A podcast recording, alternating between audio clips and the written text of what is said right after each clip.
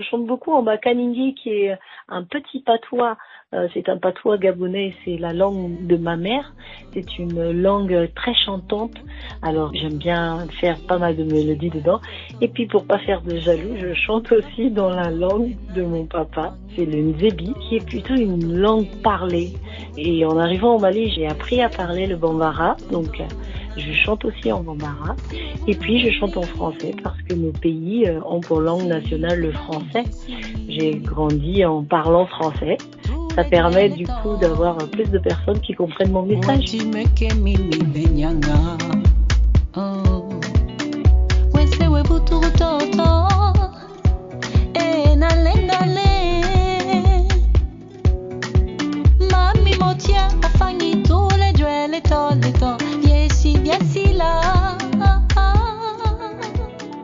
Pour moi, c'est aussi un devoir de mémoire de savoir euh, d'où je viens, de montrer aux gens d'où je viens et ça m'aide à, savoir où je vais.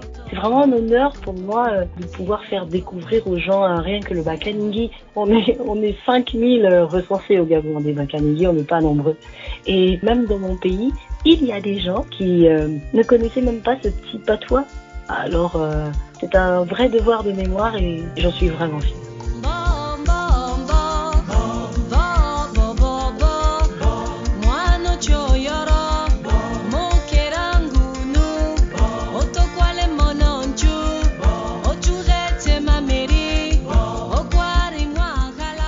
Essayé à l'anglais sur mon premier album Mes couleurs, c'est pour ça que je l'appelais Mes couleurs. J'ai voulu expérimenter tous les styles musicaux que j'aime moi. Donc euh, j'ai essayé de chanter en anglais, j'ai essayé de faire un peu de jazz. En tout cas, j'ai essayé toutes les aspirations que j'aime. Et sur le deuxième album, là, j'ai trouvé ma voix.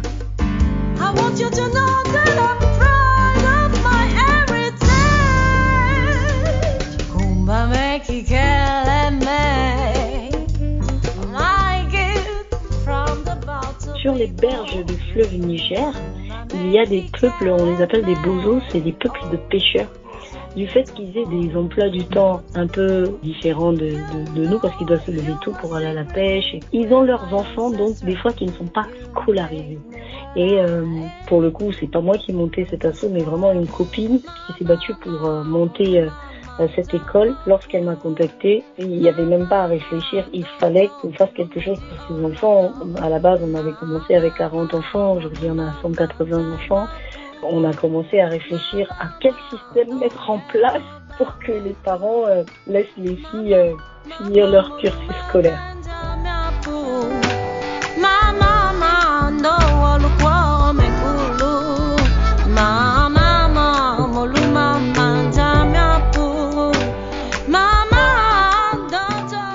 Changement parce qu'il y a de plus en plus de femmes qui acceptent de porter le dossard de féministe parce qu'avant c'était les femmes même avaient honte de porter le dossard de féministe et c'est la raison pour laquelle aussi nous on préfère travailler avec les petites filles parce qu'on pense que on va on va leur inculquer une, culture générale qui fait qu'en grandissant le message qu'on veut passer sera probablement déjà acquis.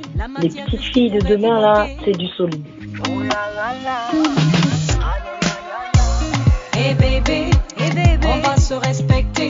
toi et moi sur un pied d'égalité. Là c'est plus comme ça, oh non, mon bébé, mon bébé, on va tous s'écouter, hommes et femmes sur un pied d'égalité. Maintenant c'est comme ça.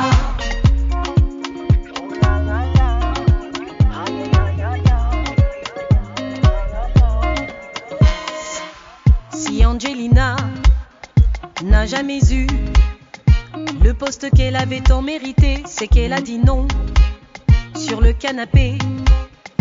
Pas de promotion, ma jolie, c'est bien fait. Tu sais, pour nous, travail c'est sacré. Les femmes aussi ont deux mains et deux pieds. Admettez qu'on pourrait vous apporter la matière grise qui pourrait vous manquer. J'ai dit chez nous, travail c'est liberté. On sait faire les choses, même sans s'allonger. Sinon, c'est mort. Deux, c'est mort. Trois, c'est mort. Et bébé, on va se respecter, toi et moi sur un pied d'égalité. Là c'est plus comme ça, oh non, mon bébé, mon bébé, on va s'écouter, hommes et femmes sur un pied d'égalité. Maintenant c'est comme ça.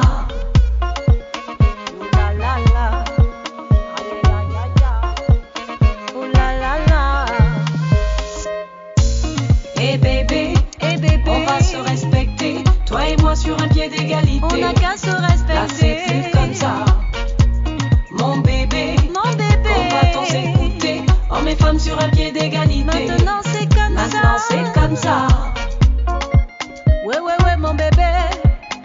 maintenant c'est comme ça. Affaire d'égalité, ça on négocie pas. Ouais, ouais, ouais, mon bébé, viens, on va se parler. Affaire d'égalité, on veut plus négocier. Eh hey bébé, on va se respecter, toi et moi sur un pied d'égalité. Là c'est plus comme ça.